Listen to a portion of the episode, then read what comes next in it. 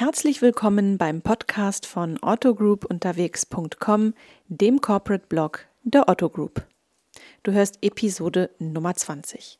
Mein Name ist Isabel Ewald und in dieser Folge sind wir mal in ganz eigener Sache unterwegs. Denn wir führen ein Gespräch mit Thomas Vogt, dem Vice President Corporate Communications der Otto Group. Und das hat natürlich einen Grund. In einigen Tagen verkündet das Unternehmen seine Jahresbilanz. Traditionell erscheint begleitend dazu auch ein Geschäftsbericht mit einer gedruckten Auflage von 14.000 Exemplaren. Natürlich auch digital als Download. In dieser Folge wagen wir einen Deep Dive in einige ausgewählte Themen aus dem eben genannten Geschäftsbericht. Themen, die einen wertvollen Einblick in den Maschinenraum der Otto Group liefern, Themen, die Potenzial für echte Debatten in sich tragen. Viel Spaß beim Hören. Otto Group unterwegs.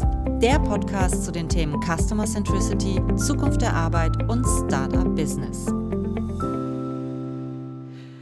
Hallo Thomas, schön, dass du da bist. Hallo Isa, ich freue mich sehr. genau, wir haben uns ja beide mal zusammengetan, um ein bisschen über den Geschäftsbericht der Otto Group zu sprechen, der in ein paar Tagen erscheinen wird. Nanu werden sich jetzt die einen oder anderen vielleicht denken, die wollen jetzt tatsächlich über einen Geschäftsbericht sprechen. ja, aus zwei Gründen. Wir wollen natürlich ein bisschen Werbung machen für dieses Produkt, in das wir generell auch sehr viel Herzblut immer reinlegen. Aber wir wollen den Geschäftsbericht auch nutzen, mal ganz grundsätzlich über die Themen zu sprechen, die die Otto Group gerade ja so umtreiben. Das ist ja das Schöne an einem Geschäftsbericht, nicht nur äh, bei der Otto Group, sondern generell so ein Geschäftsbericht, wenn er gut gemacht ist, bietet er einen ganz tiefen Blick ja, in die Seele eines Unternehmens, möchte ich fast sagen, oder zumindest einen Blick in den Maschinenraum. Und ähm, ja, da wollen wir doch die Gelegenheit mal nutzen, ähm, das auch mal zu tun, mal über die Themen zu sprechen, die uns als großer Handelskonzern so umtreiben in Zeiten der digitalen Transformation. Aber bevor wir das machen, unsere Hörer sollen natürlich wissen, mit wem sie es zu tun haben. Deshalb möchte ich dich bitten, einmal kurz vorzustellen. Wer bist du und was machst du bei der Otto Group? Ja, mein Name ist äh, Thomas Vogt. Ich bin ähm, seit äh, 15 Jahren hier verantwortlich für die Unternehmenskommunikation. Offizielle Titel ist Group Vice President. Das heißt, ich bin von der Gruppe aus verantwortlich, dass die Kommunikation nach außen und nach innen funktioniert. Und das tue ich mit großer Freude. Ähm, habe einen journalistischen Hintergrund, war also mindestens die gleiche Zeit mal Chefredakteur in verschiedenen Positionen in der Fachpresse, W&V und Horizont, Impulse etc. und bin dann noch an diesen Zeiten zum Kommunikationschef geworden bei der Otto Group, wo man als Journalist ähm, noch äh, Takes machen konnte. Was ich gelernt habe hier ist wirklich strategische Kommunikation und das äh, scheint, so sagen andere, ganz ordentlich zu klappen. Was ist deine Rolle beim Geschäftsbericht ganz konkret? Na, ich bin quasi, also hier wird sehr klar definiert, welche Rollen äh, äh, man inne hat und hier bin ich der sogenannte Auftraggeber. Ähm, da der Geschäftsbericht ähm, auch, muss man sagen, ja in Print erscheint und ich aus der Printwelt komme, ähm, sagen dann Kollegen, dass der Thomas da auch ein wenig Herzblut reinhängt. Das heißt, ich äh, ähm, äh, äh, versuche mit den Layoutern und mit den Kollegen von Strichpunkt, die das äh, wunderbar machen seit drei Jahren äh, oder seit mehreren Jahren, jetzt seit drei Jahren in einer Serie nochmal. Und ich versuche mit den Kolleginnen und Kollegen nochmal Impulse zu geben und äh, bin hoffentlich ein guter Sparringspartner. Mhm. Hand aufs Herz, liest du dir auch die Geschäftsberichte anderer Unternehmen durch? Ja, ich beobachte das sehr intensiv und ich lasse mir insbesondere Geschäftsberichte, die ausgezeichnet werden, kommen. Ähm, wir können ja nur lernen und uns verbessern und äh, selbstverständlich diesen Überblick zu mhm. haben, ist wahnsinnig wichtig. Und da kriegt man die eine oder andere kreative Idee. Wir sind aber auch sehr naja, das äh, hanseatisch von Stolz zu reden, ist immer schwierig, aber in dem Fall ein bisschen stolz, weil wir sage und schreibe seit 15 Jahren auch äh, in jedem Jahr für unseren Geschäftsbericht prämiert werden, mhm. ausgezeichnet werden. Das ist nicht die Hauptzielsetzung eines Geschäftsberichts, der muss bei den Kundinnen und Kunden ankommen. Das tut er auch, da kriegen wir sehr viel positive Reaktionen. Aber von der Branche auch ausgezeichnet zu werden und so im oberen Drittel zu sein, ist immer eine schöne Bestätigung der eigenen Arbeit, motiviert alle Beteiligten mhm. und mich auch. Und es freut uns sehr, dass wir das so in dieser langen Linie halten können mhm. und nicht nur ab und zu mal einen Preis bekommen mhm. äh, für Gestaltung oder für gute Gesamtarbeit, äh, sondern eben so in dieser langen Reihe. Das ist schon was sehr Außergewöhnliches. Das mhm. macht uns auch ein wenig stolz, aber insbesondere motiviert uns, das immer wieder weiterzumachen und immer wieder das Beste zu geben. Die Geschäftsberichtshistorie, wenn man das so nennen kann, die geht aber noch weiter zurück. Du hast jetzt eben mal die 15 Jahre angesprochen, in denen man in regelmäßigen Abständen nochmal zumindest auf den Shortlists landet der Preise, aber auch, auch äh, hier und da Preise einheimst. Ich habe mal selbst im Archiv ein bisschen recherchiert. Also tatsächlich äh, bringt die Otto Group schon seit Jahrzehnten ja Geschäftsberichte heraus. So, jetzt ist es aber so, und das ist ja auch ein Fakt, der heute noch die Menschen teilweise sehr überrascht. Die Otto Group ist eine GmbH, hat konzernähnliche Strukturen, ist in über 30 Ländern aktiv, weit über 50.000 Mitarbeiter, über 100 Händlermarken, noch viele andere Segmente, die mit bedient werden. Also keine AG, keine börsennotierte Unternehmung. Warum tut man sich das an, dass man diese, ja, das so offenlegt, ähm, das eigene, die eigene Geschäftsentwicklung? Streng genommen müsste man es ja nicht. Nein, streng genommen müsste man es nicht tun. Es ist aber sehr frühzeitig schon erkannt worden, dass man einen Geschäftsbericht vorlegt und die dazugehörige Bilanzpressekonferenz. Äh, in der Tat sind wir eine GmbH und Co. KG, also wir hätten äh, nur, ich sag mal, sehr begrenzte Berichterstattungspflichten. Genau. Warum tun wir das? Erstens, um ähm, der Bedeutung gerecht zu werden. Du hast es schon angesprochen, wir sind ein weltweit tätiger Konzern, also wir sind keine kleine GmbH mit 20 Leuten, sondern ein Weltkonzern. Äh, der hier agiert und ähm, äh, daraus resultieren immer auch Verantwortlichkeiten, was die Transparenz anbetrifft und transparent zu machen, was man tut. Das Interesse ist sehr hoch ähm, gerade in den letzten Jahren mit dem beginnenden äh, E-Commerce, dass wir in, dieser, in diesem Feld ja eine bedeutende Rolle spielen. Das heißt, ein öffentliches Interesse ist da und dem wird man unter anderem mit dem Geschäftsbericht und einer offenen Kommunikationspolitik gerecht. Das zweite und nicht zu verachtende Thema ist, dass wir seit vielen Jahren ähm, Anleihen begeben. Das heißt, wir sind erstmal auf dem Finanzmarkt sowieso aktiv, äh, weil wir uns refinanzieren müssen und äh, zum Zweiten eben ein, auf Anleihemärkten. Das heißt, wir sind in dezidierten Finanzmärkten, insbesondere im, äh, im Raum Großbritannien, in Deutschland, Österreich. Das sind so die drei Hauptmärkte aktiv. Mhm. Und auch schon von daher müssen wir diese Finanzmärkte mit einer entsprechenden Berichterstattung bedienen dazu kommt, und das ist eigentlich der spannende Bruch gewesen äh, vor 15 Jahren, dass wir den Geschäftsbericht auch als ein wesentliches Instrument betrachten, darüber zu berichten, wie wir uns aufstellen, was wir tun, welche Strategien wir verfolgen, etc. pp. Und das tun wir sehr, sehr lebendig. Sehr, sehr viele Menschen kommen davor und es sind auch sehr, sehr viele Berichterstattungen oder beziehungsweise Themen, die uns beschäftigen, die wir dann äh, umsetzen, indem wir externe hereinholen, mhm. ähm, Dialoge und Diskussionen anbieten, die dann auch über den Geschäftsbericht hinaus spannend sind. Ich sage immer gerne, es ist ein verkappter Imagebericht, äh, den wir da verschicken und der macht sich dann ja eben auch bezahlt. Inhalt. Also es reduziert sich eben nicht nur auf Zahlen und Fakten, sondern wir versuchen Geschichten zu erzählen und anhand dieser Geschichten deutlich zu machen, was mhm. uns bewegt. Mhm. Gutes Stichwort. Kommen wir doch mal zu dem ja, nächsten Geschäftsbericht für das Geschäftsjahr 2018, der ja schon in den Startlöchern liegt. Am 22. Mai kommt er heraus, ähm, immer klassisch mit der Bilanzpressekonferenz, die die Otto Group einmal im Jahr gibt. Und ja, ähm, ich habe natürlich schon ein bisschen reinschauen können in die Druckvorlage und schon äh, das Cover hat mich überrascht. Da steht einfach nur Hallo Mensch. Da sage ich einfach mal Hallo Thomas, äh, was soll das? Warum Mensch? Ja, das ist eine, eine, eine, eine, eine dramaturgische Überhöhung oder Erhöhung und äh, vielleicht auch für eine Überhöhung, die ja auch eine Spannung erzeugen soll. Wir haben seit ähm, drei Jahren machen wir die Hallo-Geschäftsberichte. Wir haben begonnen mit Hallo Zukunft. Ähm, das war schon sehr erfolgreich, wo wir einen Blick gewagt haben in die Zukunft des E-Commerce, in Zukunft der Logistik etc. Wir haben im letzten Jahr mit Hallo Werte ja fast eine Punktlandung gemacht, weil im letzten Jahr so die Diskussion Diskussion um Frage von Verantwortung von Unternehmen ganz, ganz stark aufgekommen ist. Äh, und so wurde das empfunden, einem Druckwerk, was man so ein Jahr vorher plant, also auch ein Stück weit prophetische Gabe. Und wir haben es jetzt so ein wenig auf die Spitze getrieben in dieser, in dieser äh, Trilogie, wenn man so will. Wir werden das so nicht fortführen, wir werden im nächsten Jahr dann was Neues machen, aber in dieser Trilogie den Höhepunkt zu setzen und sagen, hallo Mensch, am Ende geht es immer darum, wie Menschen, welche Haltung Menschen haben, wie sie äh, daraus ihr Verhalten rekrutieren und gerade in Zeiten großer Veränderungen, in denen wir stehen, das erleben wir ja alle und spüren es, ist ähm, äh, diese, diese bewusste Reduzierung und Weite, die man damit wieder hat auf, den, auf, der, auf die menschliche Ebene, aus unserer Sicht ähm, angemessen und äh, hoffentlich für die Leserinnen und Leser auch spannend. Wenn der Mensch im Mittelpunkt steht, warum setzt man ihn dann nicht ganz an den Anfang einer Trilogie? Oder ist das quasi der, der Höhepunkt das ist der Höhepunkt. Wir haben vor drei Jahren noch nicht äh, diese Trilogie durchgedacht. Wir sagten, das ist, mhm. ähm, das ist, wenn es erfolgreich ist, wie das immer so ist, dann führt man das fort mhm. und sind jetzt bei einer Trilogie gelandet, wo natürlich strategisch fundiert äh, Hallo Mensch jetzt der Höhepunkt darstellt. Aber es passt, glaube ich, ganz gut und es passt auch in die Zeit, weil wir, mhm. wir alle merken, dass äh, wir nur bedingt Institutionen vertrauen können und wir müssen uns wieder mehr selbst vertrauen und ähm, so auch ein Kenntnis davon und ein Bekenntnis davon ablegen, dass die Welt von uns ähm, allen und jedem Einzelnen gestaltet werden kann und auch mhm. gestaltet werden muss.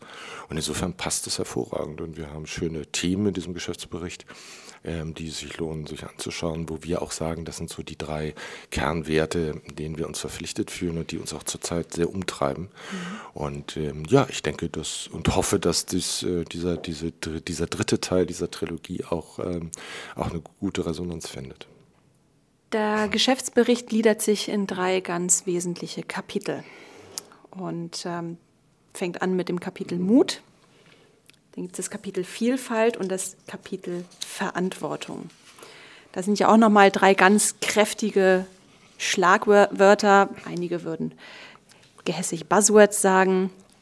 Ähm, gibt es auch eine, einen Grund, warum es diese drei Schwerpunkte sind? Und welche Bedeutung haben sie auch für dich ganz persönlich? Na, wir sind seit drei Jahren, jetzt gut drei Jahren, ähm, äh, haben, oder vor gut drei Jahren haben wir einen sogenannten Kulturwandel 4.0 bei uns hier im Unternehmen eingeleitet. Ähm, Kulturwandel ist zu einem Buzzword geworden. Es war vor dreieinhalb Jahren noch kein Buzzword, das kann ich bestätigen.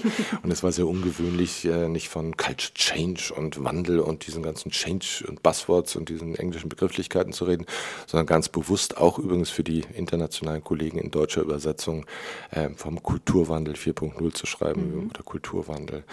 Ähm, dieser Kulturwandel hat verschiedene Facetten und wir haben im Laufe dieses Kulturwandels, den ich jetzt gar nicht näher beschreiben will, aber es geht im Kern um die Frage, wie wir Haltung verändern können. Diese Kernfrage, die hinter all dem liegt, was dann am Ende sich als Verhalten, als Art von, ja, was sind denn die Buzzwords, Collaboration, Agile und diese ganzen Verhaltensweisen steckt. Und diese Grunddimension, äh, da geht es auf die, auf die Haltungsebene. Und wenn man dann bei den basalen Werten liegt, mhm. kommt man sehr, sehr schnell darauf. Ähm, und dazu braucht man kein Philosophiestudium, sondern das spürt jeder selbst. Es braucht Mut. Mhm. Es braucht Mut, äh, sich zu verändern und selbst eine Veränderungsbereitschaft zu haben. Es braucht den Mut, diese Veränderungsbereitschaft auch zu zeigen und sich damit zu zeigen und sich zu disponieren. Mhm. Es braucht Mut, äh, Fehler machen zu dürfen. Es braucht, und die nicht sanktioniert zu werden, werden, werden hoffentlich und hoffentlich auch den Fehler nicht zweimal zu machen äh, und daraus zu lernen. Und es braucht wahnsinnigen Mut, sich gemeinsam auch Mut zuzusprechen und Mut nach außen zu geben und nicht zu verzagen. Was hat das mit mir persönlich zu tun? Ich glaube, mein Leben bestand immer aus relativ mutigen beruflichen, auf alle Fälle und auch privat immer sehr mutigen Entscheidungen. Also ich würde mich schon als jemand bezeichnen, der gerne ähm, mutig voranschreitet. Und äh, wenn man meine Vita anschaut, dann spricht die erstmal nicht dafür, weil ich bin seit 15 Jahren in einem Unternehmen in derselben Position. Das klingt so nach beamtenhaften äh, Bewahrermentalität und der Vogt, der macht das da bei der Otto Group ja schon lange. Ähm, nein, ganz im Gegenteil. Ich glaube, dass mein ganzes Berufsleben hier auch insbesondere bei der Otto Group die letzten 15 Jahre davon geprägt, geprägt war, immer wieder neu, immer wieder anzufangen, immer das Bestehende in Frage zu stellen, immer wieder neue Dinge zu machen. Wenn ich so zurückschaue, würde ich sagen, in den letzten 15 Jahren mache ich von dem, was ich vor 15 Jahren gemacht habe, außer dem Geschäftsbericht eigentlich alles anders. Und auch der Geschäftsbericht hat sich komplett gewandelt. Wir, ich erlaube mir den Spaß, den Mut zur Veränderung, die Veränderung auch am Geschäftsbericht deutlich zu machen, was wir vor zehn Jahren zum Beispiel an Bildsprachen, mhm. Texturen, Grundhaltung in einem Geschäftsbericht äh, transportiert haben. Mhm. Und das transportiert ja das Grundverständnis eines Unternehmens. Mhm. Das war statuarisch, mhm. das war schon ähm, Hierarchie noch geprägt. Mhm. Äh, und man war damals stolz, dass man die Vorstände schon etwas in lockerer Haltung äh, gezeigt hat. Wenn man sich das heute anschaut, lacht man laut und sagt, oh. Gottes Willen, das würde man heute nie machen. Und daran merkt man, wie dieser Fortschritt uns selbst bewegt, das Unternehmen bewegt, mhm. jeden Einzelnen bewegt und wieder Räume aufmacht, mhm. die wir dann hoffentlich eben auch mit Mut beschreiten. Mhm. Wichtig ist nur, sich immer wieder mutig ähm, dem auszusetzen, mhm. immer wieder mutig Entscheidungen zu treffen, wo man eben nicht weiß, mhm. ob es gelingt. Und das ist auch ein, für mich persönlich ein ganz guter Gradmesser, wenn ich Entscheidungen treffe. Ist man da auf der sicheren Seite oder geht man eigentlich dem, dem Neuen entgegen? Mhm im Wald, so heißt es, zwei Wege sich mir boten da. Ich nahm den, der weniger betreten war und das veränderte mein Leben. Das ist ein schöner Satz dazu, ähm, den man äh, gut ruhig als Lebenskonzept äh, nutzen kann, als Firma, aber auch äh, als jedes Individuum. Mhm. Mutig ist ja auch, und das ist mir aufgefallen, seit einigen Jahren ähm, schicken wir oder das Team hinterm Geschäftsbericht auch gerne die Vorstände so richtig in so ein, in so ein Sparring. Und in diesem Fall, in dem ähm, jetzt aktuellen Geschäftsbericht zum Beispiel, da sticht eine Geschichte hervor, die ich persönlich sehr schön finde. Das ist eine Art Doppelpassgespräch zwischen Petra Scharner-Wolf, ähm, die bei uns bei der Otto Group für das Thema Finanzen unter anderem zuständig ist im Vorstand, ähm, in ein Sparringsgespräch mit Miriam Meckel. Ähm, Grand Dame der deutschen Medien, möchte ich sagen. Also eine doch. Da würde sie jetzt schmunzeln. Aber, ich hoffe doch. Wie wir alle wissen, ist Mirjam Weckel, die, die Sie kennen, äh, ist sicherlich eine, als Grand Dame, weiß ich nicht, aber ähm, ich habe mich, okay. wir haben uns sehr gefreut, dass wir sie ja, gewinnen konnten genau, für dieses also Gespräch. Ein Stück auch ein Ritterschlag. Die beiden Damen hm. äh, gehen in ein Doppelpassgespräch und es geht über mutiges Handeln in Zeiten der Digitalisierung. Jetzt frage ich dich jetzt mal ganz ehrlich, sind wir so mutlos in Deutschland oder sind wir generell mutlos, dass wir, dass wir da so intensiv drüber diskutieren müssen und dass wir es immer wieder tun müssen? Ich glaube, es war Kästner, der mal gesagt hat, ähm, wenn ein Deutscher hinfällt, dann steht er nicht auf, sondern schaut, wie er im Schadensersatz pflichtig wird. Das war vor fast 100 Jahren, das sind in den 30er Jahren des letzten Jahrhunderts gewesen. Es scheint, und dafür gibt es philosophische Abhandlungen, dem Deutschen schon inne zu liegen, erstmal zu klagen, zu jammern, äh, das Neue sehr kritisch aufzunehmen, zu prüfen. Das ist beim Digitalen deswegen so spannend zu beobachten, wenn man sieht, wir sind Weltmeister, ich weiß es nicht, ob Weltmeister, aber wir sind zum Beispiel bei Themen wie Gaming, äh, mhm. E-Sports, bei der Nutzung, und zwar der schnellen Nutzung technischer Endgeräte, weltweit, ich weiß nicht in der Spitze, aber zumindest im Weiteren, ganz, ganz weit vorne. Das heißt, die Menschen antizipieren das alles sehr schnell und ich sage immer sehr amüsiert, in dem Moment, wo sie einen beruflichen Raum betreten, ein Büro oder eine Gewerbehalle, dann werden sie in Deutschland zum schutzwürdigen bedürftigen und schutzbedürftigen Wesen und dann muss sich alles kümmern, ähm, ob sie denn nun ähm, äh, Ist-Zeitkommunikation können und dann muss man ihnen das beibringen und hin und her. Nein, ich glaube, wir sollten selbstbewusster und ja, selbstbewusster und äh, unsere Brust auch mal ausstecken. Nicht? Wir sind führend in der KI-Forschung international. Mhm. Internationale Konzerne investieren hier in Deutschland ähm, in, Land der Ingenieure. Wir haben Top-Ingenieure, wir haben tolle junge Leute ähm, und Gott sei Dank haben wir mittlerweile, das war früher wirklich ein Problem, auch mittlerweile die Rahmenbedingungen, um diesen jungen Leuten äh, wirklich Zukunftschancen zu geben. Und das ähm, gilt für die Wissenschaft, für die Forschung, für die Frage auch der Wirtschaftsunternehmen. Auch die Otto Group hat sich in den letzten Jahren ja eben deswegen gewandelt, um ein attraktiver, wirklich attraktiver Arbeitgeber zu sein. Und wir erfinden hier, wir sind erfinderisch, wir sind ungeheuer fleißig etc. Wir haben also alle Talente aber wenn man rumschaut und fragt, und insbesondere der öffentliche Diskurs ist natürlich davon geprägt, dass wir ähm, uns, äh, wenn nicht heute, dann nächste Woche ganz bestimmt dem Weltuntergang entgegensehen und alles ganz, ganz fürchterlich wird. Und das ist so eine Grundhaltung, mit der man allerdings auch arbeiten muss und die man ernst nehmen muss. Das sind halt Wünsche auch nach Sicherheit etc., die gerade in diesen Wandlungsprozessen deshalb so wichtig sind. Und ich beziehe das mal auf die Otto Group. Es ist halt, halt wahnsinnig wichtig, die Menschen dort abzuholen, wo sie sind. Äh, und nicht darüber zu klagen, ob da ein Mittelbau so oder so funktioniert oder so, sondern Mut zu machen, sich zu verändern. Mhm. Und dann kann man das auch machen und Menschen vor allem nicht abzuschreiben. Mhm. Ähm, das ist auch ein Teil schon der Verantwortung, die wir, die wir auch als Unternehmen und als Unternehmer haben, äh, übrigens auch in der Politik und anderen. Also eine Überbemutterung oder Bevaterung durch Vaterstaat und Mutterkrankenkasse oder wen auch immer, halte ich für Quatsch, aber äh, und auch die Diskussion dazu. Ähm, aber Menschen äh, so zu nehmen, wie sie sind und sie zu ennebeln, ist eine Aufgabe für uns alle und insbesondere ein Unternehmen. Das bedeutet, äh, Schulungsangebote zu machen, konkrete Angebote zu machen. All das beschreiben wir auch im Geschäftsbericht, was wir da tun und mhm. wie wir das machen. Das ist auch genauso wichtig, wie halt auf einer, vielleicht einer Metaebene über Mut zu diskutieren, aber diesen Mut auch möglich zu machen. Das ist genauso wichtig und das ist eine soziale Verantwortung, die wir alle haben. Mhm. Und nicht nur darüber auch zu reden, wie schlimm alles ist und wie schlecht alles ist, sondern auch über die Fortschritte zu reden, mhm. ähm, ohne da ähm, äh, aufzutreiben. Früher hätte man das sehr positivistisch gesehen, weil Unternehmen natürlich in die Zukunft streben und so als ganz tolles. Ich freue mich über so eine Realitätsnähe mittlerweile. Ne? Wir reden offen auch über die Probleme. Die gesamte Otto Group kann man wunderbar beobachten. Es gibt Dev-Blogs, wo man schauen kann, welche gerade aktuellen Probleme wir haben. Hier können Leute kommen, wir können Videos sehen, was hier alles los ist, was nicht los, auch was nicht funktioniert. Und das ist eine herrliche Offenheit, die wir auch dringend brauchen innen und außen. Und dass wir dieses ganze Gehabe, was es früher gab, so auch mit Wordings und diese, also die Kommunikationsleute, die sich um nichts Besseres kümmerten als um entsprechende Wordings und etc. Und dass man dies und jenes zu irgendwas sagt. Und das war natürlich ab abgehoben. Und ich finde, da kehrt eine schöne Menschlichkeit, eine Nähe ein, eine mhm. Offenheit. Die brauchen wir und damit kommen wir voran. Warum schickt man ausgerechnet eine Finanzvorständin in den Ring, wenn es um die Mutdebatte geht? Weil diese Finanzvorständin, äh, die Petra, diese wunderbare Eigenschaft hat, nicht nur für Finanzen zuständig zu sein, sondern auch für HR, also Personal.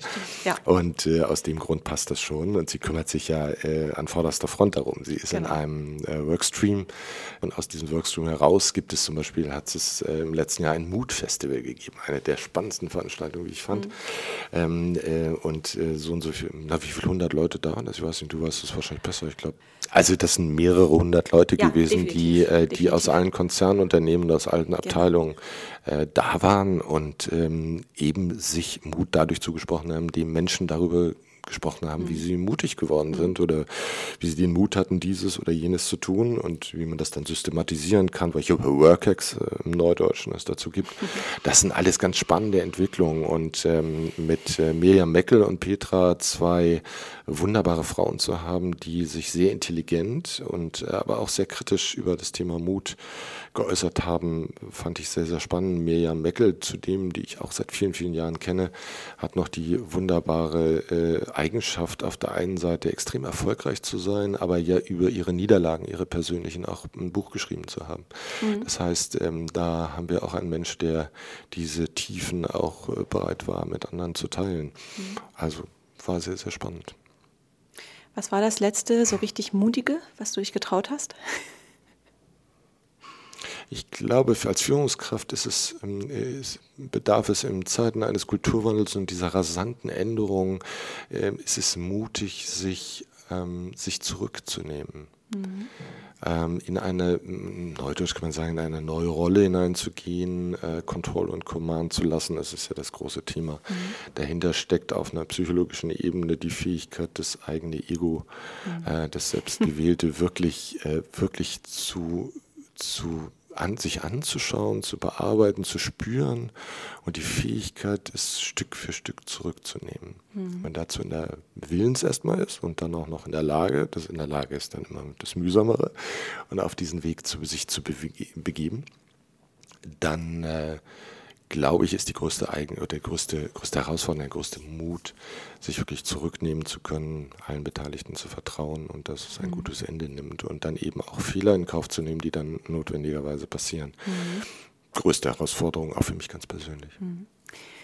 Eine der mutigsten Entscheidungen, die die Geschäftsführung von Otto.de treffen musste, war es natürlich, den Hauptkatalog abzuschaffen. Auch dieses Thema wird aufgegriffen in dem Mutkapitel im Geschäftsbericht.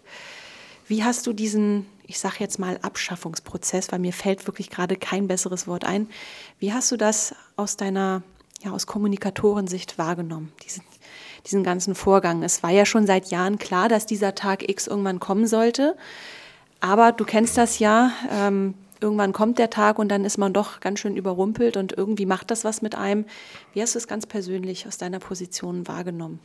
Na, da muss ich das persönlich von der Position unterscheiden. Ganz persönlich ist ähm, das, was wir hier bei Otto ja schon seit Jahren erleben, dass der E-Commerce eine ganz ähm, ähm, eine wichtige, später bedeutende und äh, am Ende äh, die dominante Rolle gespielt hat die letzten Jahre.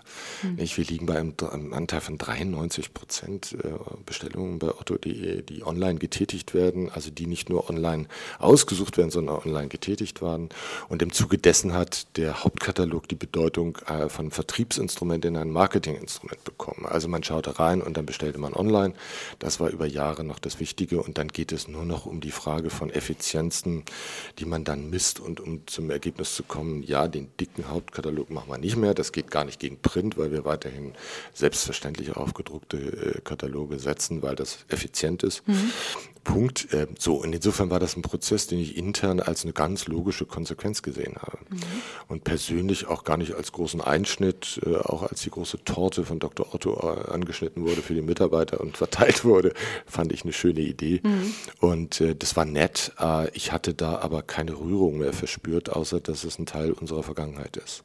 Kommunikativ muss man das völlig anders beurteilen, weil so ein Katalog, so ein Hauptkatalog gehört zu den, ja, zu den, zu den, zu den emblematischen Kultur, äh, das ist ein Teil der, der, der deutschen Kultur im Nachkriegsdeutschland. Das ist das Schaufenster zur wahren Welt in diejenigen, die früher hinter dem sogenannten Eisernen Vorhang, ob in der DDR mhm. früher oder in Russland, wir haben in Russland Markenbekanntschaft von über 90 Prozent. Das liegt halt daran, dass diese Kataloge das Schaufenster in die Warenwelt waren und gehandelt wurden. Ich will sagen, das ist für viele ein Teil der eigenen Vergangenheit, des eigenen Erlebens und gehört sozusagen nicht uns, der Katalog, dieser Hauptkatalog, sondern es gehört den Deutschen oder den Österreichern oder den Engländern oder wem auch immer. Und als solcher Teil ist abzuschaffen, ist ein, ein Prozess des Abschiednehmens, mhm. wie von der Schallplatte oder von der CD oder von irgendwelchen Walkmans, die man noch guckt und sagt, ach, ich habe noch einen.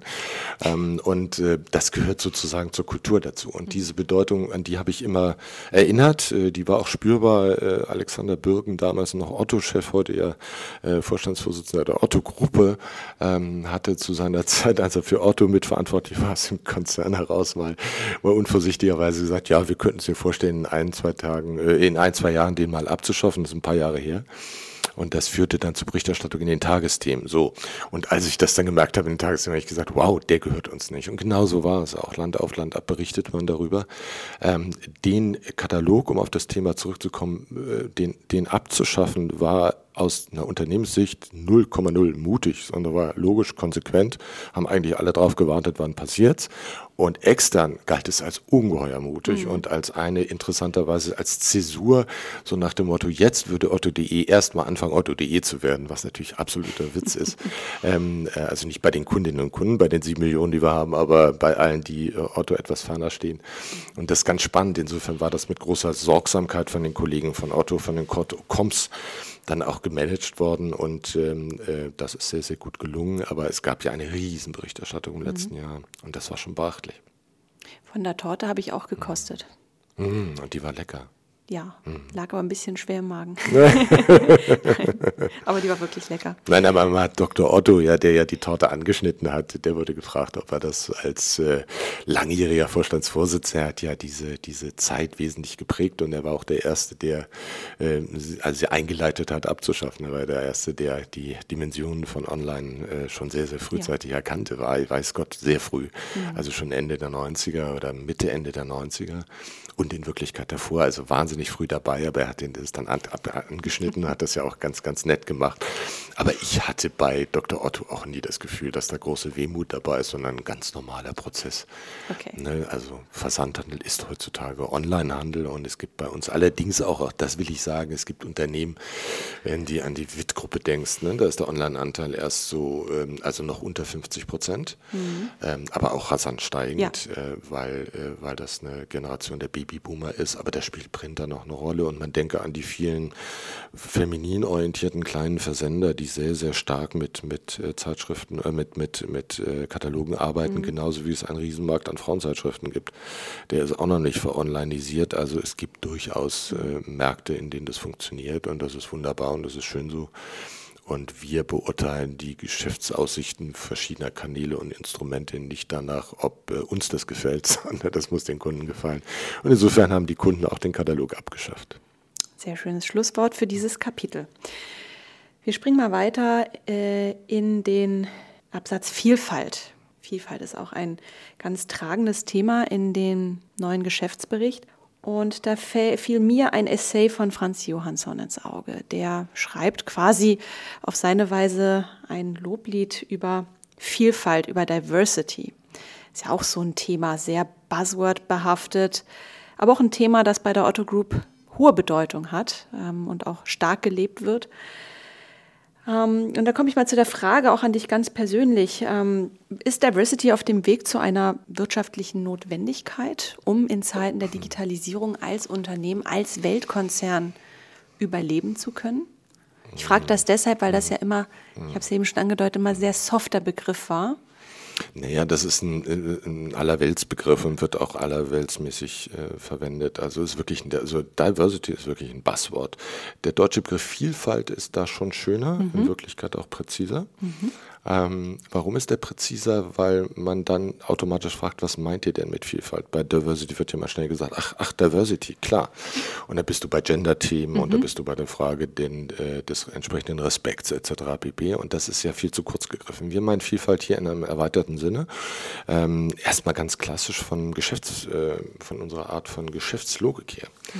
Wir haben ja den großen Unterschied, werden ja auch immer gefragt, was macht ihr und richtet ihr gegen den großen Amazon aus, die große Krake, die aus Amerika die ganze Welt umspannt. Und am Ende wird es nur noch online geben, nur noch Amazon. Ich kann alle beruhigen, nein, das wird es nicht sein. Ob die Otto Group eine Chance hat, wird sich äh, insbesondere in den nächsten Jahren jetzt zeigen. Wir sind auf einem guten Weg. Und das tun wir eben mit Vielfalt, nämlich mit vielfältigen Angeboten.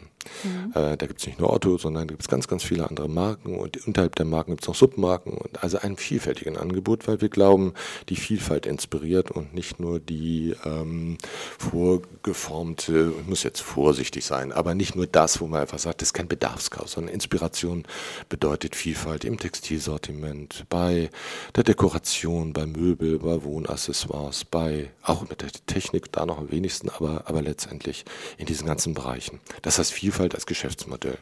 Das zweite ist die Vielfalt ähm, anzuerkennen, ähm, meint die Verschiedenheit von Menschen, von Bereichen, von Professionen anzuerkennen. Ähm, Lust darauf zu bekommen, als Kommunikationsmann mit, mit einem Juristen zusammenzuarbeiten. Und der Jurist hat vielleicht Spaß, einem Finanz- und Zahlenmenschen zuzuhören. Da gibt es gewisse Ähnlichkeiten. Und der ähm, Category Manager, der mit Design und tollen Waren hoffentlich noch zu tun hat und spannende Dinge kreiert, dass der Lust bekommt, äh, mit einem äh, ITler zu reden oder mit einem Developer. Das sind die großen Herausforderungen, die sich in den Unternehmen stellen. Mhm. Und deshalb Vielfalt als eine Programmatik zu nennen, das rührt aus äh, tiefer Vergangenheit. Also es ist ein ganz, ganz langes Element, es ist nichts Neues. Mhm. Wir haben schon viele, viele Jahre gesagt, einer unserer großen Werte ist die Vielfalt, ist die Vielfalt. Und diese Vielfalt brauchen wir noch viel, viel stärker. Wir brauchen zum Beispiel viel, viel mehr, und da bin ich jetzt auch bei einer Gender-Diskussion, wir brauchen viel, viel mehr Frauen, ähm, die ähm, äh, Technologie und digitalen Wandel mitgestalten und da Lust haben, dies zu tun, auf vielfältige Weise. Wir brauchen auch bei einer Otto Group, die im Kern zwar eine ungeheure Vielzahl von äh, Herkünften, Nationen, ähm, auch ähm, ähm, Hintergründen von Menschen repräsentiert, weil ganz, ganz viele unterschiedliche Menschen hier arbeiten, brauchen wir trotzdem viel, viel mehr, die einen, ich sag mal, einen Background haben und vielleicht von Hause aus Inder sind oder, oder Südamerikaner oder hm, Spanier, mhm. will sagen, diese Vielfalt bewusst anzustreben und zu gucken, dass man die fördert und dass die was Wertvolles ist. Das ist ganz wichtig. Und das Ganze hat natürlich einen extrem wichtigen Impact in Richtung unserer gesellschaftlichen Entwicklung. Ne, in der Gesellschaft erleben wir, dass ähm, die Komplexität, mit der wir äh, mit der Komplexität, mit der wir umgehen müssen, weil wir so, weil wir so gewaltige Herausforderungen haben, ob das Klima ist, der Frieden in dieser Welt und was auch immer oder die wirtschaftliche Weiterentwicklung. Ähm, wir merken, wie Menschen unter diesem Druck verhärten, ne? wie sie simplifizieren, wie sie populärer werden, wie sie einfache Antworten suchen und eben auch, wie sie sich versuchen abzugrenzen von dem, was anders ist. Und diese Sichtweisen sind immer sehr unterschiedlich. Und dann sind wir eines unserer großen Herausforderungen gesellschaftlich. Und äh, wir behaupten durchaus mutig, dass diese Art von Vielfalt, die wir hier im Unternehmen leben, dass die auch durchaus ein bisschen Beispiel sein kann für die Art und Weise, wie wir uns gesellschaftlich auseinandersetzen. Denn interessanterweise haben wir bei der Otto-Gruppe beobachtet und haben wir extra auch nochmal Betriebsräte äh, nochmal befragt und wirklich sehr umfassend geguckt, damit wir hier keine Aussagen treffen, die nicht zutreffen. Aber es ist wirklich so, dass hier sehr, sehr viele Nationen und sehr viele Migranten und sehr viele, ja, aus deutscher Sicht Bio-Deutsche und diese ganzen Blödsinnsdiskussionen, aber wie auch immer, mhm. wichtige, gesellschaftlich zurzeit relevante Diskussionen innerhalb des Unternehmens nicht stattfinden. Das heißt, Unternehmen haben offenbar eine Fermentkraft, eine Kraft der Bindung ähm, wo vernünftig miteinander umgegangen wird. Und natürlich guckt man nicht in die Gehirne rein, was Leute mhm. denken über einen mhm. anderen. Aber ehrlich gesagt, wenn es nicht zum Ausbruch kommt, dann ist gut, das war schon immer so. Aber es ist eine Art von, von, von Gemeinschaft und gemeinschaftlichem Zusammenarbeiten und gemeinschaftlichem Lernen, eben diese Verschiedenheit eben auch als Bereicherung wahrzunehmen, die vielleicht gesellschaftlich Schule machen könnte. Und deshalb sollten Wirtschaftsunternehmen, auch Wirtschaftsführer auch über dieses Thema mehr reden. Mhm. Alexander Birken hat im Herbst Herbst, ich weiß nicht, ob das in dem Zusammenhang spannend ist, aber ich fand es ganz spannend, sich im Herbst ja sehr dezidiert ja. Ähm, zur Frage geäußert, ähm, was er von einem zunehmenden Radikalismus hält, und ja. zwar von rechts und von links. Mhm. Und dass das eben Unternehmen auch angeht. Und er hat die These vertreten, dass er vermutet, dass es auch mit diesen großen Herausforderungen mit der Digitalisierung zu tun hat und dass wir offener und deutlicher dazu Stellung nehmen müssen. Und das gilt insbesondere auch für Unternehmenschefs, ähm, nicht nur, weiß Gott, also ist ja ein Unternehmen sind ja lebendige Wesen und wir mhm. sorgen ja dafür, dass ganz viele für das Unternehmen sprechen und nicht nur, nur ein paar Leute. Aber dass es auch eine große Herausforderung ist, eine Aufgabe von CEOs hier lauter und deutlicher Position zu beziehen und hoffentlich dadurch äh, sachgerechter und äh, vernünftige Beiträge zu leisten für einen wie auch immer gearteten gesellschaftlichen Diskurs. Kannst du ein bisschen erzählen, was für Kreise das gezogen hat, tatsächlich, wenn ein CEO mutig rausgeht und ein paar steile, aber berechtigte Thesen raushaut und klar Position bezieht. Das bleibt ja nicht ganz unbeobachtet. Also ich finde es, ähm, also was ich beobachte, es hat also große, große Aufmerksamkeit erzeugt. Ähm, es hat erstaunlich wenig Shitstorm erzeugt. Äh, wahrscheinlich lag das auch daran, dass Alexander Birken hier sehr deutlich gemacht, hat, dass es nicht um Fragen von Rechtsradikalismus geht, sondern dass es um eine Frage von Extremismus geht. Mhm und der extremen und gewaltsamen Durchsetzung von Interessen nichts anderes passiert da von rechts und von links. Mhm. Ähm, dann merkte man ihm, ich führe das ein bisschen aus die, auf, die, aus, auf, auf einen gewissen Authentizismus, wie man heute sagt, zurück. Es war sehr authentisch, weil mhm. man merkte, es ist Alexander ein Anliegen. Ähm, äh, das, was hier an den G20 in, in Hamburg passiert ist, das hat ihn noch berührt, wie viele hier in Hamburg. Mhm. Ähm, diese Ausschreitungen von dieser Seite und eben die rechten Ausschreitungen, die wir äh, zum Teil in Ostdeutschland, aber auch in zum Teil der sogenannten alten Bundesländer noch erleben. Ähm, ich glaube, dieser Authentizismus und diese, diese Unmittelbarkeit, und das hat man ihm abgenommen. Ähm, es wurde im, in der, in der, im öffentlichen Diskurs in Verbindung gestellt mit, mit Joe Keser, der von mhm. Siemens aus ja äh, Post äh, setzt, ähm, äh, diesfalls auch gegen Äußerungen der AfD das getan hat, wo man berechtigterweise die Frage stellen kann, mischt man sich hier in eine parteipolitische Diskussion ein? Das sollte man tunlichst nicht tun, mhm. sondern es geht darum, ähm, ein Stück weit dazu beizutragen, das Ferment in der Gesellschaft äh, nach oben und hochleben zu lassen. Und dieses Ferment ist ähm, Solidarität und äh, vorurteilsfreie und hoffentlich ähm, sachliche Auseinandersetzung mit mhm. Themen. Aber hier spielen auch die Medien keine gute Rolle in den letzten Jahren. Deshalb meine Frage noch. ähm, äh, rutscht, aber rutscht einem Kommunikator, einem Chefkommunikator da trotzdem nicht vorher erstmal ordentlich das Herz in die Hose, wenn der CEO kommt und sagt, du, ich habe da was vor? Nein, wir waren vorhin beim Thema Mut. Und äh, ja, das sind so Momente, wo man einfach mutig sein kann und mhm. sollte. Und im Nachhinein hat es sich ausgezahlt. Und dieser Mut zählt so ja, das ist dann mhm. mutig. Aber es gab schon Entscheidungen in meinem Leben, auch in meinem beruflichen Leben, die mutiger waren. also insofern, ja, äh, das ist mutig, da muss man raus. Aber das ist ja genau das, wenn ich hasenfüßig sage, ja, durch nichts tun kann ich auch keine Fehler machen. Mhm. Aber dann passiert eben auch nichts. Also das mhm. ist ein Beispiel, wo man schon durchaus mutig Stellung bezieht. Und er hat das jetzt mehrfach auch getan, äh, in dieser, äh, in, aus seiner Rolle heraus, eben gesellschaftlich hier verantwortliche Beiträge äh, und Erklärstücke zu mhm. leisten, die die hoffentlich mhm. ein Stück weit dazu beitragen. Ne? Mhm. Der, die Autogruppe ist nicht der Nabel der Welt, aber das sind andere auch hin beizutragen, ähm, um hier die, die Diskussion vielleicht zu versachlichen, vielleicht auch mal ein bisschen mehr Mut zu machen ähm, oder ein bisschen da die, den Finger in die Wunde zu legen.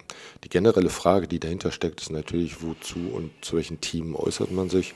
Ich glaube, als Unternehmen tut man gut daran, sich aus äh, parteipolitischen, taktischen Themen herauszuhalten. Auch das hat eine Tradition in Deutschland. Es gab früher sehr, sehr viel Rückenwind, auch öffentlichen Rückenwind für gewisses Parteienspektrum.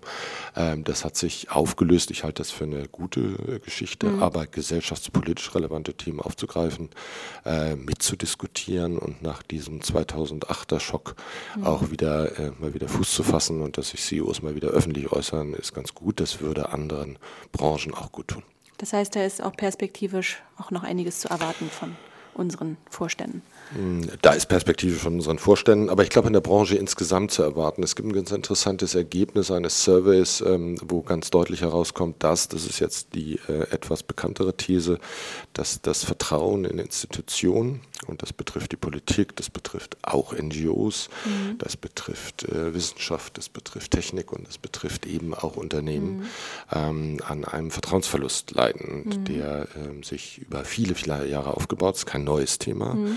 Wurde von vielen aber nicht sehr ernst genommen über Jahre äh, weil man doch eher eine Nabelschau betrieben hat und auf sein eigenes Unternehmen geschaut hat.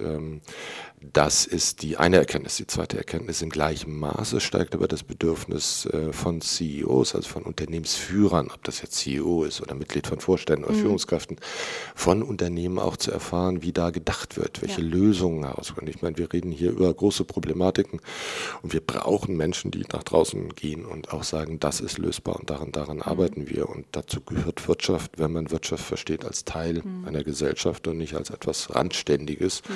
was bitteschön irgendwelche Wirtschaftsleistungen zu verbringen hat, die hier vieles am Laufen hält und ansonsten bitte nicht zur Erscheinung hat. Nein, ich glaube, die Erwartungshaltungen sind bis hin zum Kunden, muss man ja auch sagen, wachsen und steigen und das ist auch gut so. Mhm. Mir wird jetzt auch immer deutlicher, mhm. warum das dritte tragende Kapitel im Geschäftsbericht Verantwortung heißt. Denn ich glaube, du hast gerade, äh, wo du über Mut gesprochen hast, noch über Vielfalt, also hm. mehrere Steilvorlagen geliefert. Das sind ganz eng miteinander ähm, verwobene Themen, gerade Mut und Verantwortung. Also wer mutig ist, der trägt auch irgendwie Verantwortung. Nach diesem Thema widmen wir uns sehr intensiv im Geschäftsbericht. Und da geht es auch um ein Thema, ähm, das Thema Corporate Digital Responsibility. Hast es auch schon eben angedeutet, auch in Zeiten der Digitalisierung haben wir große Verantwortung.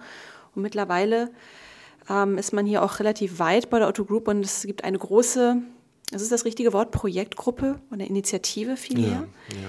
die sich des Themas Corporate Digital Responsibility, kurz vom CDR, angenommen mhm. hat. Ja, das ist auch so ein, so ein Buzzword. Da könnte man auch sagen, ach, CDA in aller Munde. Na, als wir da vor zwei, drei Jahren zu denken begonnen haben, nicht die Logik ist eine ganz einfache. Wir sind ein Unternehmen, was äh, geprägt durch, ja, schon Werner Otto und durch Dr. Michael Otto über viele Jahrzehnte eine DNA hat, die da heißt, wir fühlen uns verantwortlich für mehr als nur für unseren Geschäftsgegenstand. Wir fühlen uns verantwortlich für die Waren und Dienstleistungen, die wir dann nach draußen bringen. Wir fühlen uns verantwortlich, dass die Kunden eine ordentliche und ordentliche innere Qualität der Waren bekommen. Aber wir fühlen uns auch verantwortlich, alles zu tun als Unternehmen und als Teil von Unternehmen und Teil von Gesellschaft, ähm, äh, die Umwelt ähm, äh, nicht über Gebühr zu belasten und äh, gesellschaftlich hier ähm, sauber zu arbeiten und ordentlich zu arbeiten und sich auch in den Lieferketten darum zu kümmern, dass äh, da kein Not und keine Elend äh, äh, besteht oder daran aktiv mitzuwirken, dass dies gelindert wird. Äh, aus dieser DNA heraus muss man sich ja fragen, können diese Werte in einem Zeitalter transformiert werden, wo wir wissen, dass große Plattformen Unternehmen die Welt angeblich beherrschen werden, wo Technologie alles ist und wir ja auch diese Kernfrage stellen, wie weit wir von künstlicher Intelligenz, welchen Robotern oder welche Ideen da auch immer hintersteckt, überrollt werden. Und das sind zentrale Fragen. Und die zentrale Frage ist, können wir als Unternehmen mithalten, wenn wir Verantwortung nicht nur damit denken, wo sie sowieso selbstverständlich ist. Mhm. Also klar dürfen wir keine Waren in Verkehr bringen, die irgendwie unrechtmäßig sind etc. Darauf beziehen sich ja dann Ganze und alle haben sie eher ihr Greenwashing und ihr Bluewashing und ihr Socialwashing oder wie auch immer. Sie sind alle die tollsten und die besten. Aber mal die Kernfrage zu stellen, wenn wir zu Lasten vielleicht von Rendite und Umsatz Entscheidungen treffen, die sagen, die tun wir, weil wir da halt eine Haltung haben zu diesem mhm. Thema. Dann ist die Frage, wie können wir das transferieren? Und da hat sich eine große Arbeitsgruppe gebildet unter der Ägide von Alexander Birken, also das ist ganz, ganz oben aufgehängt, mhm. die sich mit der Frage schon seit längerer Zeit beschäftigt, wie und an welchen Stellen können wir erstens diese Werte im Unternehmen transportieren. Die zweite, welchen Beitrag kann denn eine Otto Group, ich war gerade bei diesem Thema, denn auch leisten? Also nicht nur zu reden, mhm. sondern auch, welche Beiträge können wir denn für diesen gesellschaftlichen Diskurs leisten? Und die dritte Frage ist, wie können wir unter Umständen durch Förderung und Transparenz von Projekten außerhalb und Förderung von Projekten, die irgendwelchen Mitteln dienen im gesellschaftlichen, wirtschaftlichen, kulturellen, technischen Raum, denn da Akzente setzen? Das sind die Themen, die, mit denen wir uns beschäftigen und wir sind so auf einer Wegstrecke, in, immer klarer zu sehen, wohin das geht und wohin das führt. Mhm. Und da wird in den nächsten, da kann man dann schon sagen, Monaten und Jahren sicherlich was zu sehen sein. Die ähm, spannende Diskussion ist nicht nur die, wie CDR von der, auf, der, auf, der, auf, der, auf der Unternehmens- und auf der gesellschaftlichen Ebene betrachtet wird und welchen Beitrag wir leisten können, sondern, und da sind wir wieder beim Thema Mut, und du sprachst das gerade an, und das fand ich so ein interessanter Gedanke, ähm, ne, Mut, Mut braucht dann eben am Ende auch Verantwortung. Und ich finde für diesen Wandelgedanken und für diese Frage von Änderung der Haltung, ne, ist dann auch eine ganz spannende Frage.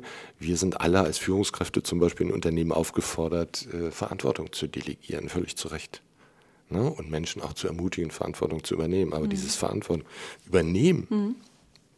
und das auch zu leben, ist natürlich ungleich schwerer, als zu sagen, ich will Verantwortung bekommen.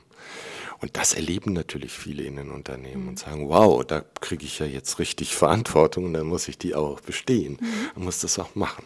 Und dazu gehört dann wieder Mut und äh, ich glaube auch wieder Vielfalt. Und dann schließt sich der Kreis, weil Vielfalt natürlich bedeutet, von anderen lernen zu können, die einen anderen Erfahrungshintergrund mhm. zu haben.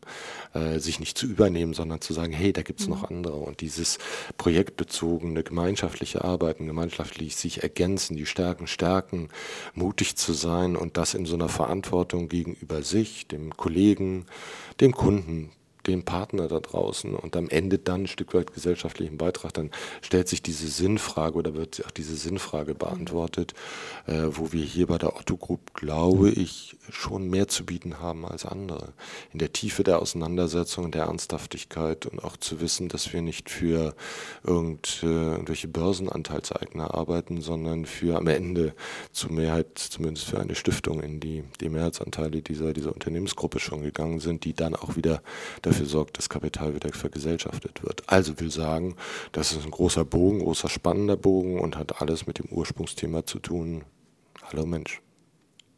Wow, Punktlandung. Ein wunderschönes Schlusswort, möchte ich sagen. Ja, vielen Dank, Thomas. Ich glaube, das ist wirklich ein toller Ausstieg aus diesem Gespräch. Ich hoffe, dass unsere Hörerinnen und Hörer jetzt wirklich umso mehr Lust haben, unseren Geschäftsbericht zu beziehen. Der erscheint am 22. Mai ähm, es gibt Ganz genau muss man sagen, der wird ein bisschen später dieses Jahr gedruckt, weil wir da äh, äh, Probleme hatten, über die ich nicht wirklich reden werde. Okay. Einen kleinen Tuck später, aber ab 22. Mai kann man ihn online digital, einsehen genau. und, ähm, genau. und auch dort bestellen, die genau, Printversion. Dann kann man ja auch bestellen und genau. ich freue mich über jede auch persönliche Resonanz. Also wenn es Feedback aus dem ja. Hörerkreis gibt, ich würde mich riesig freuen darüber, äh, weil wir können nur besser werden und ähm, vielen Wunderbar. Dank fürs Gespräch. Ja, ich danke dir. Und ja, wie gesagt, ähm, digitale Version gibt es auf ottogroup.com und dort wird dann auch um den 22. Mai herum noch ein ausführlicheres Dossier erscheinen. Vielen Dank, Thomas. Danke dir.